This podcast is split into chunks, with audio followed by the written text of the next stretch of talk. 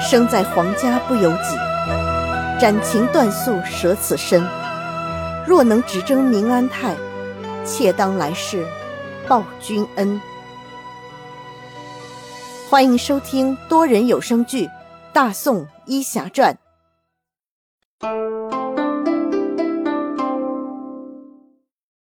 第八十八集转机。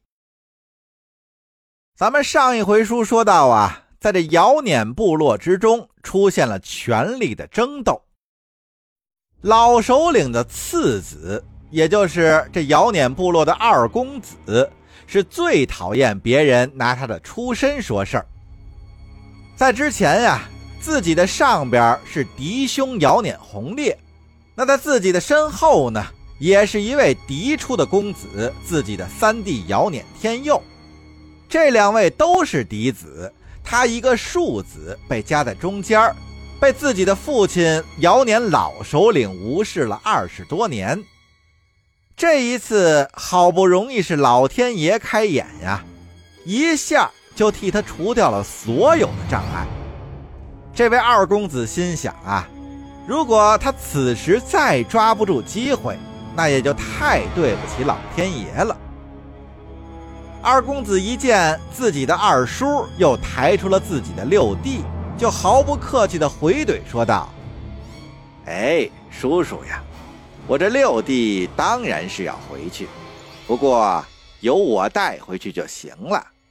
二叔您呀，您这老胳膊老腿的，就消停的在这儿待着吧。”老首领的二弟一见。自己这位侄子竟然是如此的出言不逊，那当着这么多人，这一张老脸也自然是挂不住了。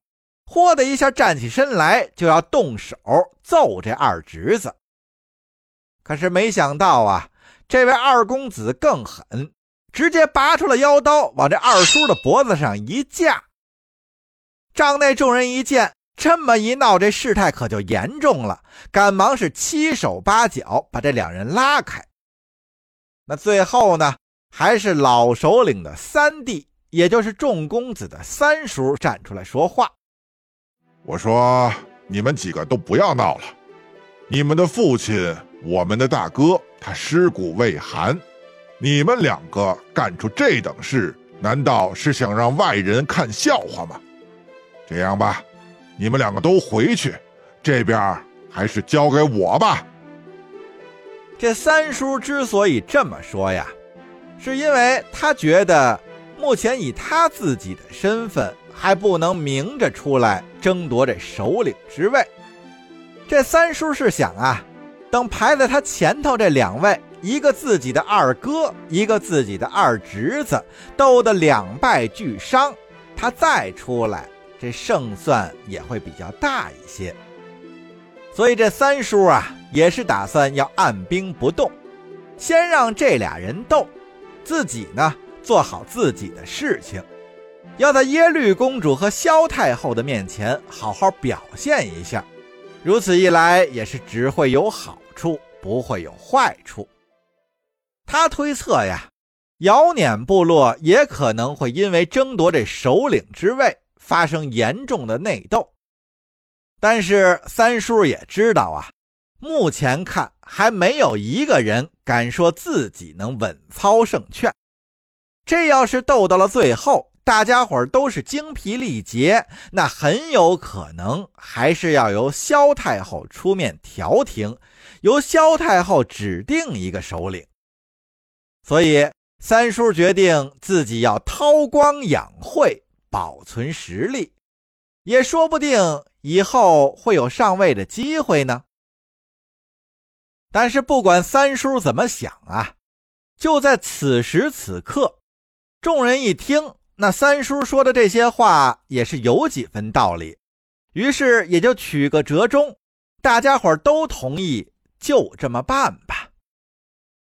在这帐中斗得面红耳赤的姚撵二叔和这姚撵二公子两人呢，此时也是没有其他话可讲，也都寻思着呀，还是留着力气回去再说。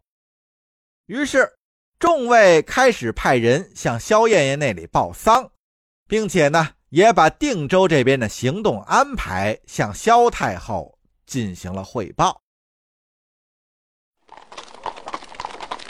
又是转过天明，老首领的二公子和老首领的二弟，带着各自的人马，还有老六姚辇天佐，一起是扶灵回乡而去。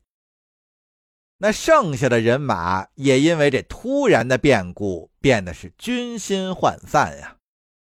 这些兵将们在出征之前，本来是以为。以姚辇氏和耶律皇族两路大军攻打一个定州，那简直是牛刀杀鸡，小菜一碟。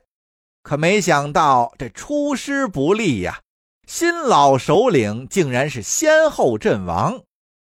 那各路统领也都在谋划着自己的未来，自然攻打定州的事儿也就没人上心了。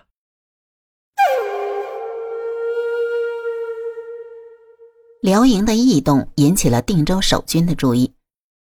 沈万达带领众将领在城楼高处查看了辽军的动向，发现有三分之一左右的辽军撤走了。沈万达他们都很纳闷，他们还以为辽军会在休整之后进行更猛烈的攻击。沈万达这几天安排所有的工匠拼尽全力制造各种火药武器和修理远程打击武器。现在看，辽军好像已经没有了攻占定州的意愿。难道他们也要绕到涿州或者齐州？如果是这样的话，说明后方的战局很不利。那怎么办呢？虽说辽军撤走了不少，但剩下的人也不少。沈万达如果主动出战，怕也难讨什么便宜。再说了，谁知道这是不是辽军引蛇出洞的花招？沈万达陷入了沉思。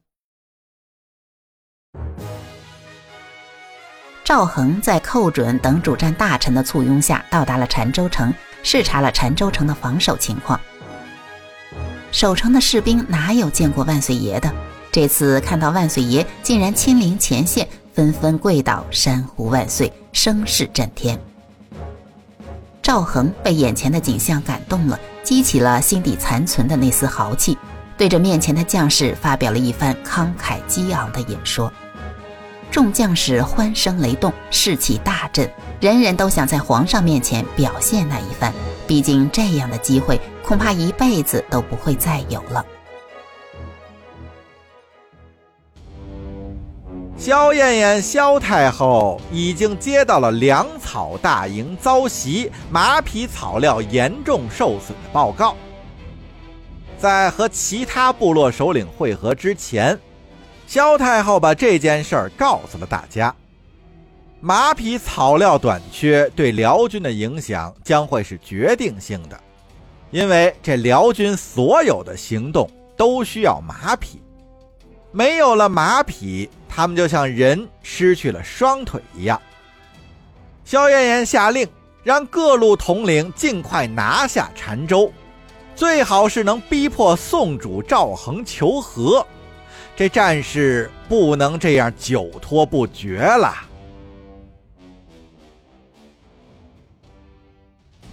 沈万达观察了两天，见辽军丝毫没有攻城的迹象，知道定州在辽军眼里已经没有战略价值了。那就说明后方的形势很危急了。自己在这里不能再无所作为了，他要主动出击，给辽军制造点麻烦，给后方分担些压力。他安排副将及两个儿子率领人马大开城门，杀向辽营。因为宋军动作突然，再加上辽军内部各派系矛盾显现，军心涣散，指挥失当，面对宋军的冲杀，半个时辰不到就抵挡不住。各个派系的头领都不想让自己的人马折损过多，为的是将来在部落内争夺权力时手里有人，说话硬气。所以稍作抵抗就纷纷后撤，这就便宜了宋军。他们没想到进展如此顺利，半个时辰就击溃了围困定州长达半个月之久的辽军。辽军弃营逃跑之后，宋军也追不上，只能将辽军遗弃的物资运回城内。不远处，耶律婉清留下的两千多人马在战斗伊始就撤出了战场，他们和姚辇部落的败兵一起退回了大辽境内。姚辇部落的大小统领们拜见了公主，也汇报了这两天发生的事情。耶律婉清也能理解他们的心情，也向姚年老首领的三弟征询了意见。那这位三叔的意见自然是姚年部落要退出这场战争，班师回家。这三叔怕的呀，是自己的二哥和二侄子在老家火并，殃及自己的家人。